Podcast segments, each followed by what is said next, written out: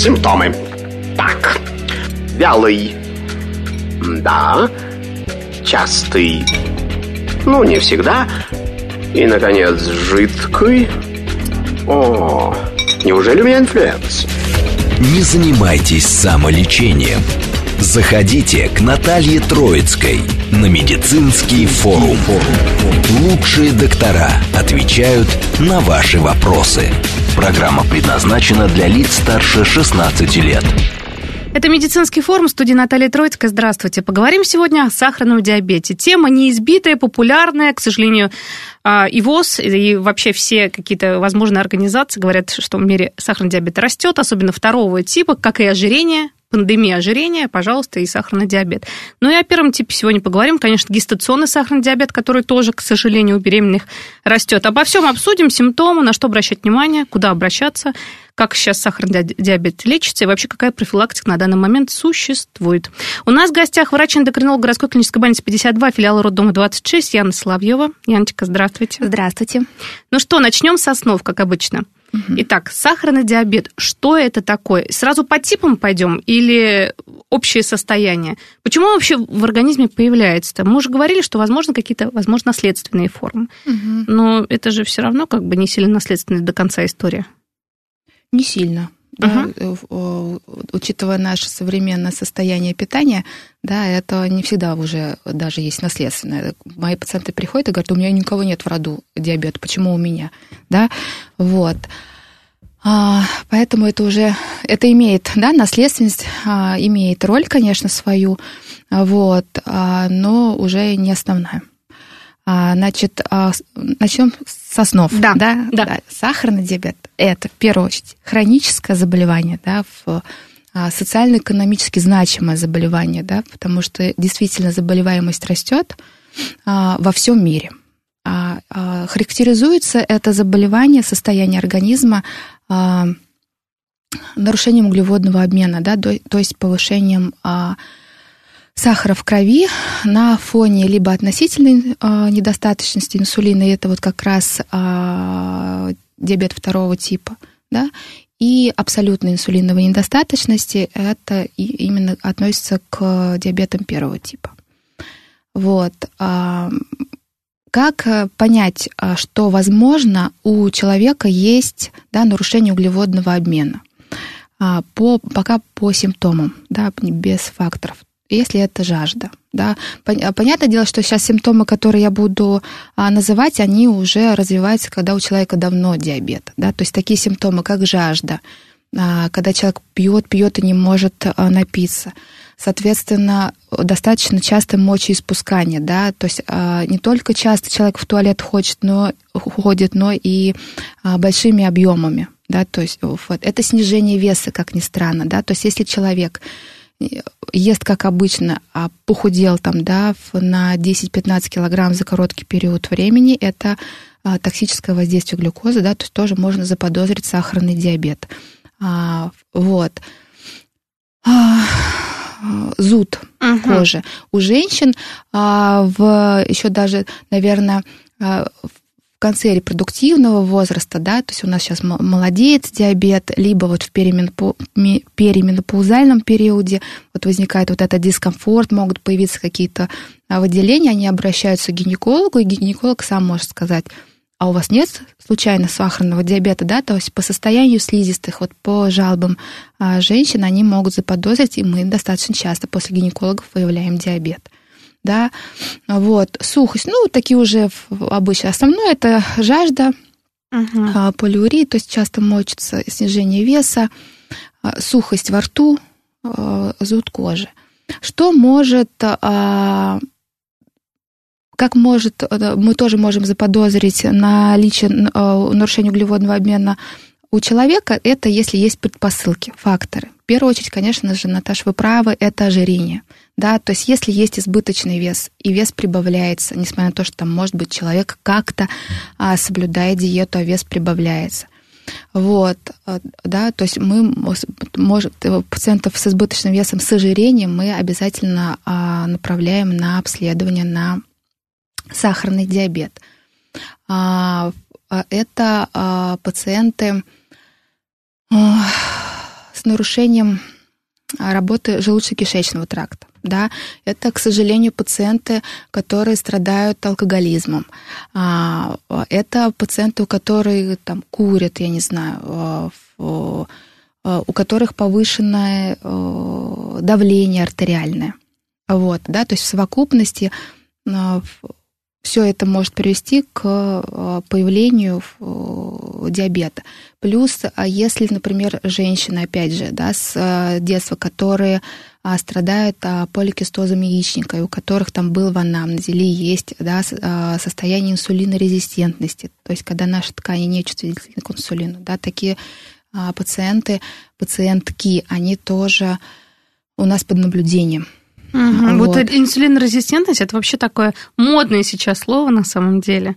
Даже там диетологи, нутрициологи, эндокринологи, вообще как-то вот это. И многие спрашивают, что такое инсулинорезистентность, вот вы уже сказали, mm что да, и как с ней бороться, потому что, и, кстати, она приводит рано или поздно к сахарному диабету. Конечно, это... Если вообще не заниматься, потому что, ну, это же так обычно особо-то и не занимаются. Да. Поэтому даже вот сколько исследований прошло, что люди, э, которые, у которых есть сахарный диабет, они про него не знают. И случайно узнают, например, плановая госпитализация, какая-то диспансеризация, угу. что-то происходит, раз, ох, а у вас сахарный диабет. И вот так вот перед фактом ставят. И, кстати, вот сейчас мы про это поговорим. А Преддиабет что такое? Потому что а, когда человек, например, а, с ожирением приходит а, к терапевту, например, сначала например, к врачу общей практики, ему говорят, у вас преддиабет, судя по анализам. Что это такое преддиабет? Все начинают пугаться экстренно. И почему-то сразу получается, что, ой, а мне еще такие препараты назначили при диабете, а у меня нет диабета, у меня преддиабет. Что это, почему это и зачем это? Угу. Хорошо, поняла. Значит, тогда сейчас пока про преддиабет. Да. У нас а, во всем мире а, есть а, показатели гликемии, да, по которым мы судим, есть диабет, нет диабета. И есть, а, как бы сказать, пограничные да, цифры, а, которые говорят о том, что вот еще немножечко-немножечко у человека может развиться диабет.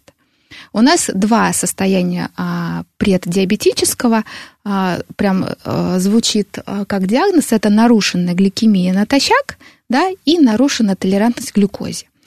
Нарушенная гликемия натощак – это когда сахара с утра венозной плазмы да, натощак выше 6,1, но меньше 7. 7 да, это уже диабет. Меньше 6,1 – это норма. 6,1 и выше, до 7, это нарушена гликемия натощак. А нарушена толерантность к глюкозе, мы такой диагноз можем поставить только после а, проведения глюкозотолерантного теста. Да? А, причем а, там тоже, может быть, почему мы направляем, например, пациента на а, пероральный глюкозотолерантный тест. Первое, опять же, это ожирение, да? да. во-вторых, вот эти вот повышенные цифры. У нас, к сожалению, в Российской Федерации мы направляем на тест людей, у которых сахар выше 6,1. Угу. Да? Вот. А в, на, на Западе, в Америке, у них другая цифра, поменьше, 5,6. То есть если у человека сахар выше 5,6, они уже его направляют на глюкозотолерантный тест для того, чтобы понимать, есть скрытый диабет или нет. Есть преддиабет, нарушена толерантность к глюкозе или нет. Или это вот просто нарушена гликемия. Но это оправдано? Оправдано. То это... есть то есть, может, ну, если самостоятельно можно сдать этот тест, если вдруг у вас сахара вот выше, сахара выше 5-6. Да. Но чтобы проверить. Можно пойти, да, вот, э, ну, по-хорошему, uh-huh. У, вот у нас в Российской Федерации это все-таки 6,1. Да. да, и если пациент сам придет и скажет, вот у меня сахар 5,8, я знаю, что надо провести глюкозотолерантный тест, больше вероятность того, что, ну, как бы сказать, Врач ну, не скажет, да. Да, что если еще есть ожирение, то точно не откажет. Вот. А, делаем тест, так. да, и если у нас через 2 часа после нагрузки, да, глюкозы, мы выпиваем 75 грамм глюкозы, человек 2 часа сидит, через 2 часа у него берут кровь из вены, и если она выше, чем 7,8, но меньше, чем 11,1, 11,1 это диабетическая цифра, да, 7,8 это норма а вот выше, то это мы а, такому человеку уже оправданно доказано ставим, что у него нарушена толерантность к глюкозе, да, сажаем его на а, правильное питание, и таким а, пациентам мы можем назначать медикаментозную терапию. Uh-huh. Да, чаще, ну, в основном это препараты метформина. Вот. Может быть сочетаться и нарушенная гликемия натощак, да, то есть сахар выше 6,1 и там выше 7,8 через 2 часа после теста. Да, это вот это состояние как бы ближе к диабету. Uh-huh. Вот. Поэтому все в руках на самом деле пациента. То есть врач только должен дать рекомендации, направить, объяснить, и уже от самого пациента зависит, да, когда у него появится диабет. Ох, ну то есть он может не появиться, если он все рекомендации будет да, выполнять. Да. Мы можем это отсрочить, либо рано или просто поздно. Просто модификация все... образа жизни. Да, а это есть... самое просто. Я бы так сказала, просто модификация образа жизни. Кому-то так легко. Тут за 3-5 килограмм некоторые борются годами. А когда больш... вообще просто действительно вес большой, это же очень сложно. Когда, знаете, норму. А, многие очень просто сами по себе боятся вот этого диагноза сахарный диабет, да, и для них это мотивация уже, да, что я не хочу, чтобы у меня был сахарный диабет, диагноз сахарного диабета, и я для этого сделаю все, что угодно, лишь бы у меня этого диагноза не было. Да, хотя пугаться как бы этого нет. Уже даже когда мы ставим диагноз диабета, мы уже просто учим, да, как правильно кушать, как правильно двигаться, да, там и в помощь уже к этим двум моментам у нас идет медикаментозная терапия, все меняешь немножечко свой образ жизни, и сахара под контролем. Важно держать сахара под контролем. А здесь как бы, да, здесь у тебя еще есть шанс, ну, как бы отдалить возможность появления сахарного диабета. Да, вот мы так, например, опять же, мамочкам с гестационным диабетом да. говорим, да, то есть уже доказано клинически, что если у мамочки во время беременности сахар в крови повышается, то можно говорить о том, что э, в постменопаузальном возрасте, да, когда заканчивается выработка эстрогенов, может появиться сахарный диабет второго типа. Да, то есть это уже доказано. То есть есть предрасположенность. И я им всем говорю, реализуете вы эту предрасположенность или нет, зависит исключительно от вас, от вашего образа жизни, не только вот, да, пока мы во время беременности, они у меня там все правильно кушают, все соблюдают, если надо, там, да, получают терапию, uh-huh. ну и после родов, да, очень важно, что вы будете есть, как вы будете двигаться – да, и, соответственно, реализуете или не реализуете. Все только от нас зависит.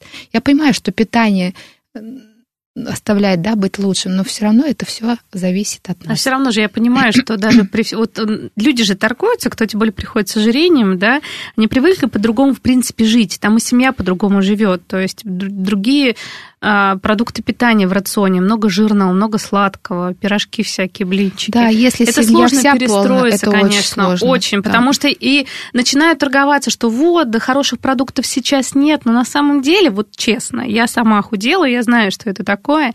Всегда есть альтернатива, везде, и даже она дешевле получается, чем всякие эти вкусняшки, честно. Да. Но хочется же как раз а, ну, неправильную пищу, потому что организм уже привык.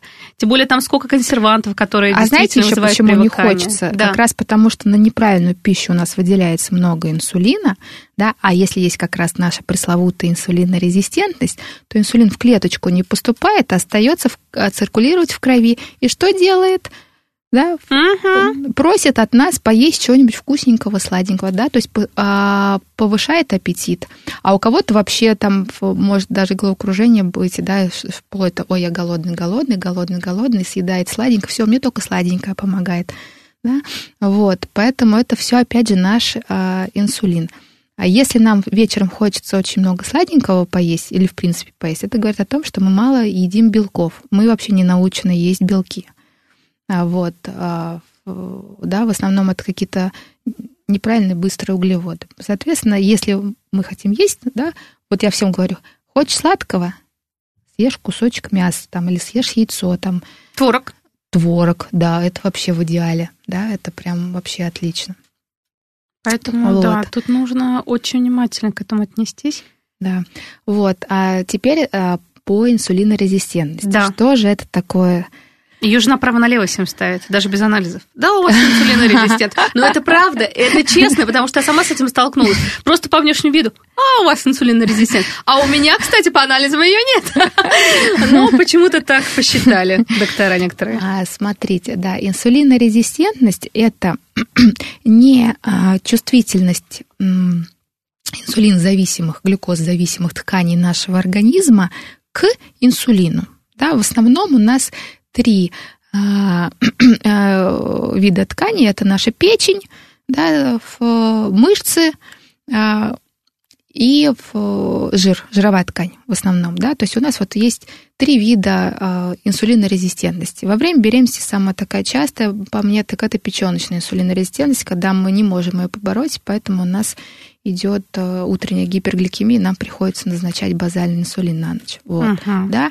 В жизни вне беременности это, конечно, жировая инсулинорезистентность. Чем э, больше жировая ткань, э, да, тем меньше рецепторы на клеточках жировых работают, да, и инсулин туда не, не поступает. И опять же, да, вот, то есть инсулинорезистентность – это не чувствительность тканей к инсулину. Что делает инсулин? Инсулин это как такой некий ключик, да, который берет глюкозку, открывает дверь в клеточку, да, и эту глюкозку э, заталкивает, да, и там все, уже все происходит дальнейшая реакция. Вот. А когда ключик не подходит к замочку, да, инсулин в клеточку не проникает, остается циркулировать в крови и оказывает свои не очень хорошие эффекты. А, а потом, соответственно, это и э, приводит к повышению сахаров. Вот. А что делает инсулин, когда он повышен в крови? А, первое. Инсулин – это гормон роста.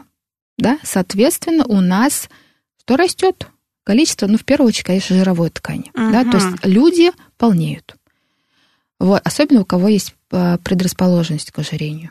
Вот. Второе, что он делает, это приводит к отекам. Каждая живая клеточка имеет свойство да, накапливать жидкость такие люди не, не только полны за счет жировой массы тела, но и отекают. Вот. Далее, они, он повышает аппетит. То есть, как я уже сказала, повышенный аппетит – это инсулин, особенно в вечернее время. Вот. Ну и, конечно, сейчас уже этот, а, как я уже сказала, что инсулин – это гормон роста, да, и помимо жировой клетки, к сожалению, а, растут какие-то мутагенные клетки. Да. Да, вот. И даже сейчас во всем мире уже онкологи используют метформин на начальных а, стадиях онкологических заболеваний как для того, чтобы снизить да, рост опухолей или, может быть, даже приостановить. Вот.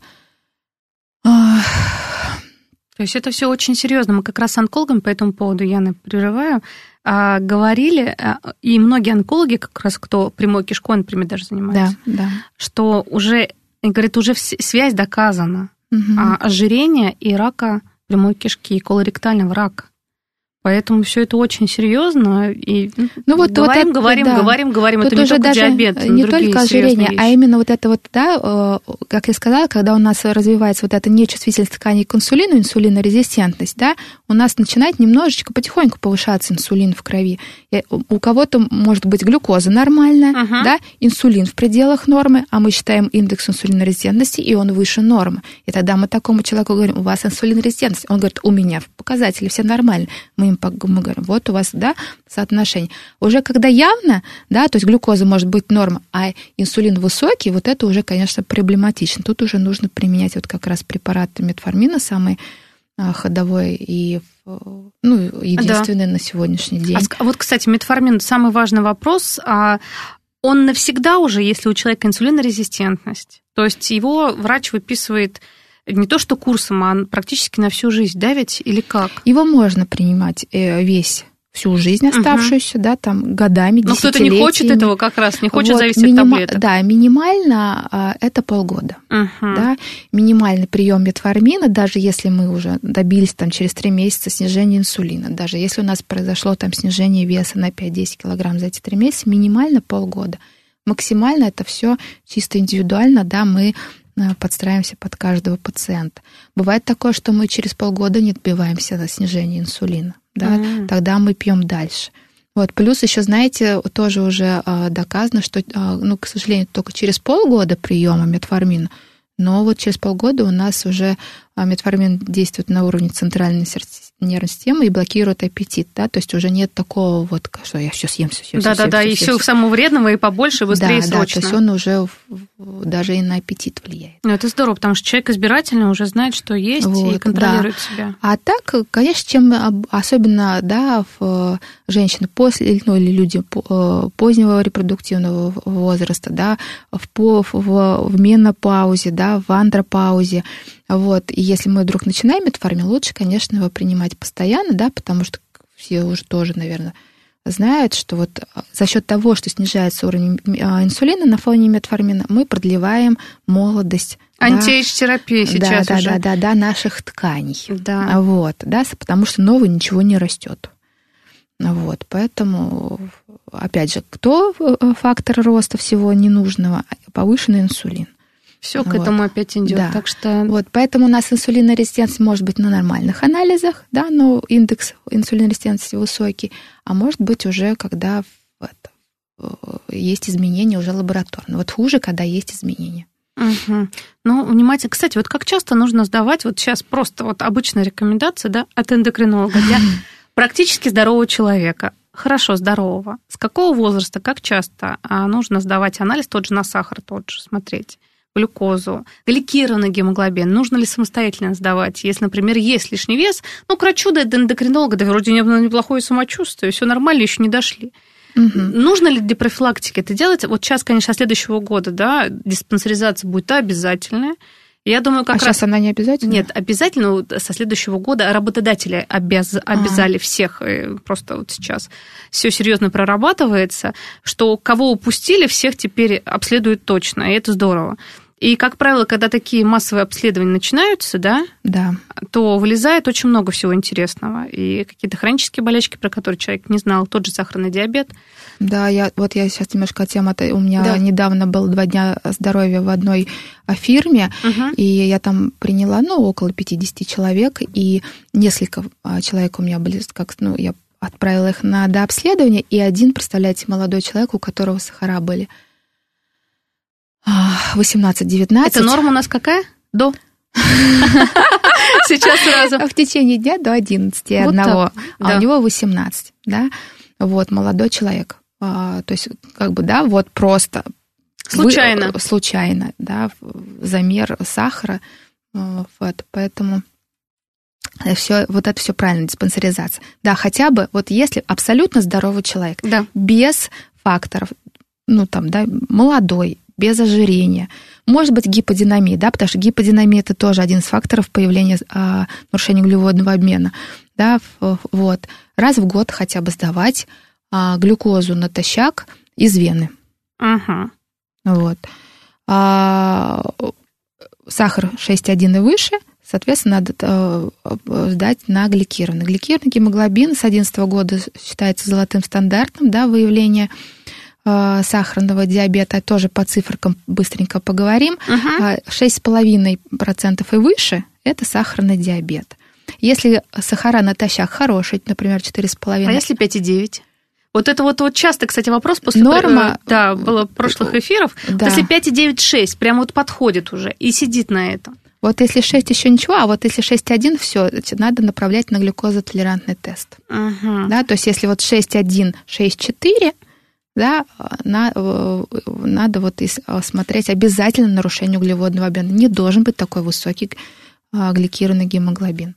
5,9 – это просто задуматься, да, что от последние три месяца ты делал что-то не то, ты ел что-то не то, что у тебя сахара чуть, да, как бы выше, они в норме, но чуть выше среднего. Вот. А 6,1 – это уже обязательно глюкозотолерантный тест. Ну, так, знаете об этом, дорогие друзья. Если вдруг цифра такая и есть, даже при том, что вы себя неплохо чувствуете, да, то да. нужно, да, обследоваться. Японцы же доказали уже тоже давно, еще, мне кажется, в 2019 году они а, опубликовали свое исследование, что сахарный диабет появляется за 20 лет до постановки диагноза. Ох ты! Понимаете? Вот, как поздно мы диагностируем диабет. Ох, уходим на новости, узнаем, что в стране и мире происходит, после этого вернемся и продолжим. Симптомы. Так, вялый. Да, частый. Ну, не всегда. И, наконец, жидкий. О, неужели у меня инфлюенс? Не занимайтесь самолечением. Заходите к Наталье Троицкой на медицинский форум. Лучшие доктора отвечают на ваши вопросы. Продолжаем говорить о сахарном диабете. Напомню, на студии врач-эндокринолог городской клинической больницы 52 филиала родом 26 Яна Соловьева. Перед тем, как ушли, говорили про инсулинорезистентность в первой половине часа. Как проявляется, какие симптомы? Это жажда, это частое позывы, да? Это да, диабет. Инсулинорезистентность, да. кстати, она может, знаете, как повышенный инсулин проявляться? Вот такими приступами, да, вот что вот прям вот трясет, да, там, я не знаю, хочется поесть сладкого, потливость повышенная может быть, ага. вот, да, неприятный запах, да, он не только из-за того, что повышен инсулин, а потому что еще кортизоловый обмен э, меняется, вот. А, а вот именно таких ярких симптомов, как э, жажда, ну жажда, ладно, еще может быть полиурию, то есть часто мочеспускание на фоне да. инсулинорезистентности. Нет, такого, это уже сахарный диабет. Да, это больше. уже сахарный и, и ночное диабет. время в том числе, кстати. Да, да. Вот это важный момент, когда человек вот. часто начинает в туалет бегать. Угу. А, угу. Я хотела бы еще сказать, что вот какие у нас а, лица, да, которым, помните, мы, мы говорили про молодых, да. что надо раз в год смотреть глюкозу, а вот людям пожилым, да, а, особенно у которых есть какие-то сердечно-сосудистые заболевания. А их очень много. Да, хотя бы раз в полгода, да. А если есть инсульты, инфаркты в анамнезе, хотя бы раз в три месяца. Ну, я думаю, что я уверен, что у них есть всякие клинические рекомендации, где там прописано, по каким заболеваниям, как часто они сдают биохимию. В биохимии у них есть всегда глюкоза натощак. Uh-huh. Вот, да, поэтому мы обязательно таких а, пациентов отслеживаем, да, то есть чем старше возраст, тем чаще а, нужно смотреть у них глюкозу uh-huh. из вены. А вот у меня все-таки вопрос по поводу сахарного диабета первого второго типа. В чем угу. разница? Потому что, как я понимаю, что сахарный диабет да. первого типа это больше наследственное э, заболевание, либо нет, поправьте меня. И когда угу. он проявляется, многие говорят, что это уже в детском подростковом возрасте он вылезает, то есть редко. Но хотя я встречалась в практике, а, ну вот у меня у друзей, да, врачей, что человек, который не знал, что у него сахарный диабет первого типа, ему было в районе 35 лет, его выявили. Он был в шоке, на самом деле потому что, как бы, не знаю, может быть, это, так, так, я на меня так смотрит, улыбается, что он соврал, что ли? Это вся эта история миф? Нет, нет, нет, нет, нет, нет. Как вообще это? Там произошел у человека вот с, поправкой, у него был стресс большой в жизни. Mm-hmm. Потому что я же понимаю, что спусковой э, крючок, да, вот вообще любых каких-то острых, таких хронических, непонятных, наследственных заболеваний и вообще заболеваний, которые могли бы спать, тысячелетием практически вот в этом конкретном генотипе этого человека. Ну да, тот же коронавирус, на секунду, сколько он там разбудил нехороших вещей у, у людей. А, возможно, такая ситуация. Вот вообще расскажите, сахарный диабет первого типа. Вообще, я поняла, что в популяции он достаточно редко встречается, да? Ну, реже, чем второй. Угу. Да, в разы реже. Но он какой-то нехороший. То есть, если у нас там, я не знаю, второй тип это на 1 января 2023 года в Российской Федерации это в районе 92%, да, то первый тип это в районе 3,5% всего лишь населения да. Российской Федерации. Да, он не очень хороший. Чем он характеризуется и чем отличается от второго типа, это абсолютная да, а, а, недостаточность инсулина. То есть нету бета-клеток. В поджелудочной железе нету бета-клеток, которые бы выделяли инсулин. Uh-huh. Да, вот нету их. А, дети а, не рождаются с таким состоянием. Ну, так. я, по крайней мере, такого не знаю. Но такое состояние не обязательно в подростковом периоде. Оно и в три года может появиться, и в шесть. Да, и в таком раннем возрасте, когда может появиться сахарный диабет первого типа? Если ребеночек переболел, чаще это а, какое-то вирусное заболевание. Mm. Да? А, то есть у нас вирус, у вирусов гриппа достаточное Ох, количество. Сейчас да, они прямо все. Да, он либо уда- бьет там по почкам, да, либо в, у детей с первым типом там по а, поджелудочной железе. И сразу, моментально, да, необходимое для жизни количество бета-клеток отмирает. То есть происходит вот даже, вот как вы говорите, да, стрессовая какая-то ситуация, апоптоз да. бета-клеток, они разрушились, инсулин весь закончился. Все, да, и у деток а, диагностируют диабет первого типа, потому что нет инсулина. Да, как мамочки вот э, узнают, что у, у ребеночка пеленочки, например, да, там или трусики, если он вдруг описался, они жесткие становятся после того, как высох, высохнут. Да, это вот самое. Либо действительно малышоночек начинает много писать, все писает, писает, писает. И много пьет. И много пьет, да. Тогда вот а, можно заподозрить, что у ребенка э, диабет. Угу. Вот. Самый агрессивный диабет первого типа – это диабет, возникший в подростковом возрасте. Вот как ни крути, но он течет агрессивнее всего, может быть, потому что как раз, да, там у нас гормональный Пубертат, дисбаланс, всё везде понеслось, да. Да, и, они, и а, наши э, дети да, да, там, не хотят, не принимают эту ситуацию, не хотят колоть инсулина, инсулин, да, там доводят себя там до чего-то, и именно вот в этот период у нас а, развиваются осложнения, да, и, соответственно, там, к 20 годам они уже инвалиды, да, потому что у кого-то поражены глаза, у кого-то почки, да, у кого-то ноги, у кого-то сразу несколько, потому что вот в этот период, когда нужно было бы, да, а, достаточно ответственно отнестись, не отнеслись и получили осложнение, да, потому что я всегда говорю, сам диагноз диабета не страшен. Понятное дело, неприятно, когда ставят именно диабет первого типа, а не второго, uh-huh. да, в это, потому что это требует от тебя полностью перестройки жизни. Там а, либо у нас постоянно идет постоянная инфузия инсулинотерапии, либо инъекционная, да, несколько раз, но это уже требует от тебя какого-то контроля постоянного. Вот. Но важно не допустить развития осложнений. Сам диабет, диагноз не страшен, а вот страшны его осложнения. Осложнения появляются. Неважно, первый тип, второй тип. Если сахара стабильно высокие, выше 14-15 да, миллимоль на литр, если такие долги, да, долго такие сахара, мы ждем осложнений. И вот осложнение это уже самое страшное, что может быть у пациента а, с диабетом второго типа. Да, потому что они а, требует колоссальных и энергозатрат, да, и материальных затрат. Вот. Ну и, конечно, приводит к инвалидизации пациента. А вот осложнения какие? Вот что приводит к инвалидизации? И вообще, как правило, вот на вашей практике, Яна, вы встречаетесь угу. с такими людьми. Я же понимаю, что когда вот человеку ставят диагноз, а про первый тип это вообще, конечно, особая история. А вы мне так и не предупредили, а, да, да, да, да, во взрослом возрасте. Во взрослом сейчас Да, а вот люди начинают пугаться и думать, так, чего делать, как, я согласен на все, лишь бы никаких осложнений не было. Но понимаю, что в 21 веке и сейчас осложнений много чего есть, и привозят, и и в коме людей и прочее, прочее, которые просто не обращают как-то на какие-то такие симптомы внимания, что мам, не горюй. Угу. И уже потом, называется, откачивают и спасают жизнь врачи. Вот так, сначала комментируем во взрослом да, возрасте, да. возможно ли нет. И еще, знаете, мне сразу вопрос вот э, к этому же. Возможно, какие-то анализы сдать человеку, который переживает, например, за ребенка сейчас, нет ли у него где-то там, я не знаю, в генах предрасположенности к возникновению диабета первого типа, либо вообще нельзя как-то подстраховаться, ну, какой-то вот узнать mm-hmm. заранее вот, вот это вот все. Возможно, поняла. нет. Ну, гипердиагностика не всегда хорошо. Да, но да? мы ее любим, но многие ее любят очень даже зря вот так. А, вот. Да. Ну, а, можно сдать генетический анализ, во всех лабораториях он есть, на предрасположенность к появлению диабета, как первого, так и второго типа он так и называется, генетический там анализ. Многих такие уже э, большие лаборатории это делают. Uh-huh.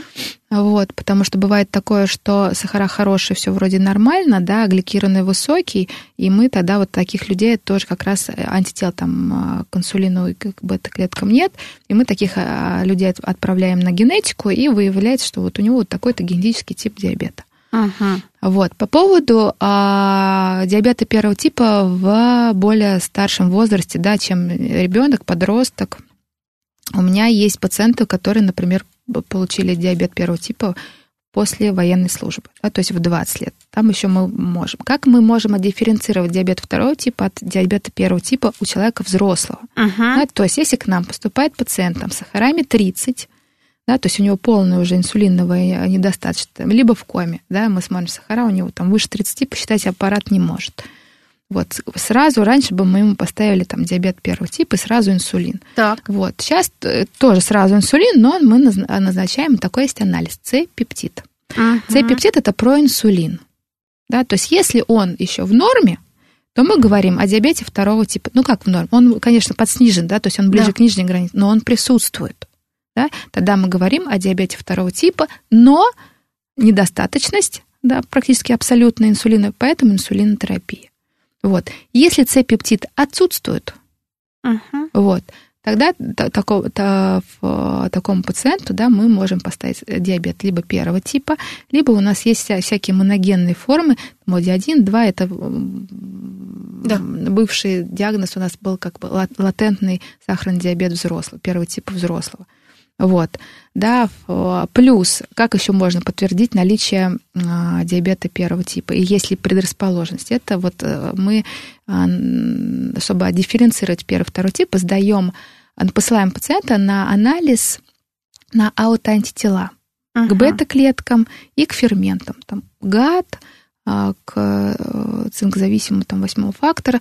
Вот, да, ну, там есть прям такой список вот этих аут, аутоантител. Если они повышены, да, мы говорим, вот да, у вас есть вот на данный момент диабет первого типа, просто он у вас еще не проявляется. Да, uh-huh. То есть еще есть какие-то это, а если это, этих антител нет, то диабет, соответственно, мы, мы, вот я говорю, отправляем на диагностику, да, то есть сахара как бы повышаются незначительно, да, терапии не требуется, антител нету, Ц-пептид сохранен, отправляем на генетику, и вот часто мы там выявляем какую-то поломку да, какого-то локуса.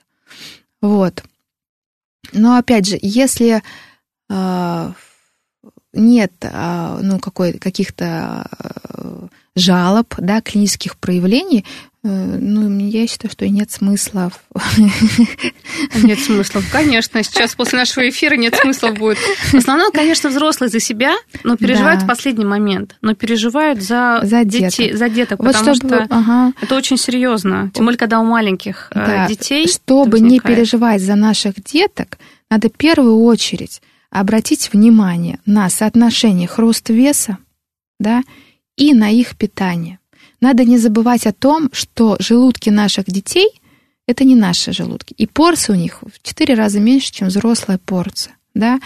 Соответственно, если, например, ребеночек у нас родился 4 килограмма плюс, да, такими детками нужно еще, чтобы они, у них был достаточно активный образ жизни, потому что крупный э, плод – это тенденция к избыточному весу. Он может сейчас быть худой, тонкий, звонкий там в свои 5-6 лет, а в пубертате – да, учитывая, что всех, кто худенький у нас, раскармливают за маму, за папу, за бабушку, за дедушку, да, давай Особенно поешь. бабушки и дедушки да, раскармливают, да, да, да, да, особенно бабушки сейчас. Но потому что они-то жили в какой период времени? В голод, да, и, и у них это в крови, да, чтобы вот ты нас ешь макароны, еще сверху съешь кусочек хлебушка, да, а то и два хлебушка. Конечно. Вот, ты, ты голодный, да, ты то все, да это. Да, и у нас детки тоненькие, а желудки у них огромные. И когда у нас случается вот этот пубертат, да, гормональный дисбаланс, что у нас происходит? Ушух, они быстро вширь. Вот Абсолютно. подростки быстро вширь, они ничего сделать не могут.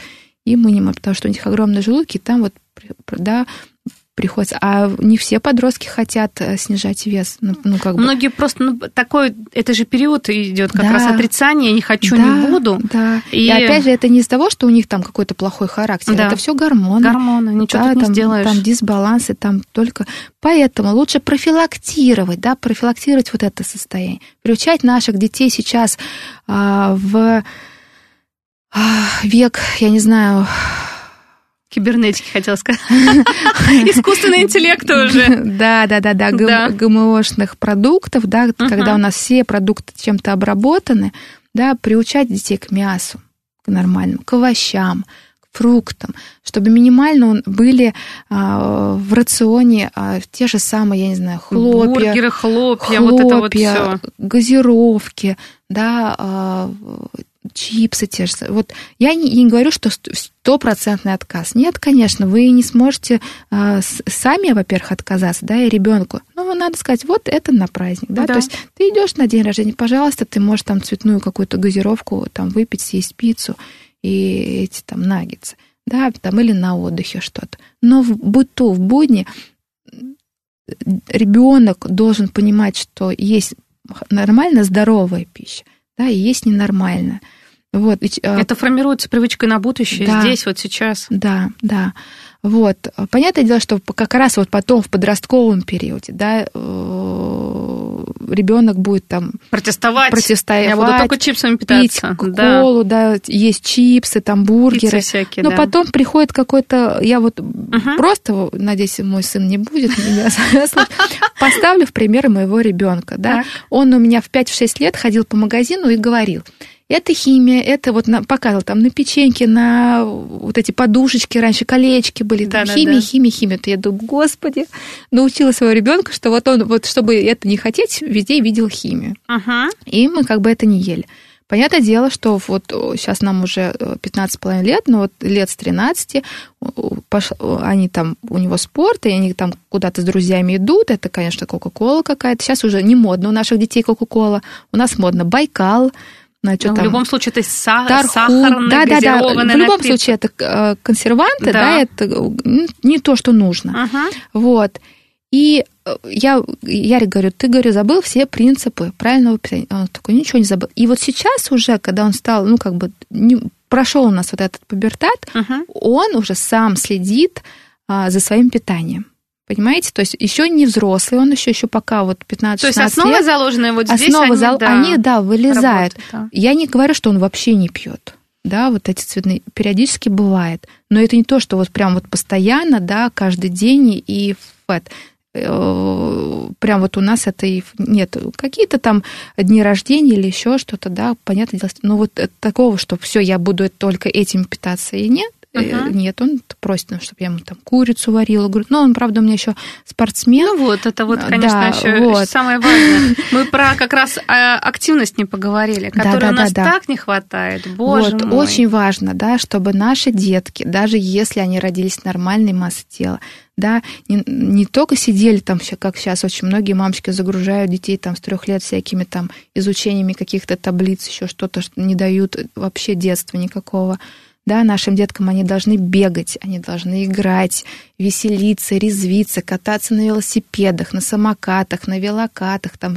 чего только сейчас нету, да, а если у нашего э, ребеночка есть еще тенденция, да, то он там крупненький, такой вот, может быть, он был на смешном кормлении. Есть в кого называется. Нет, наследственный фактор тоже очень важно. Конечно, Если папа крупный, бабушки крупные, где там худенький ребенок образуется? Вот, да, да, то есть обязательно сейчас очень много всяких кружков, танцевальной, спортивной, доступность, вот она прям, мне кажется, в любом доме, в школе, в садике, даже в садике у нас проходят всякие, ну хоть куда-нибудь, но ребенок должен быть приучен к спорту.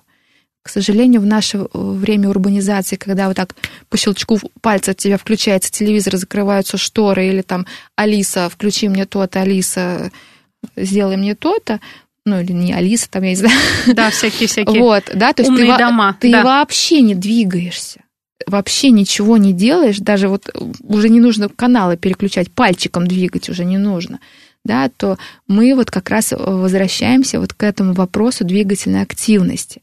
У нас вот раньше, например, в рекомендации мы всегда писали первое – диета, второе – двигательная активность.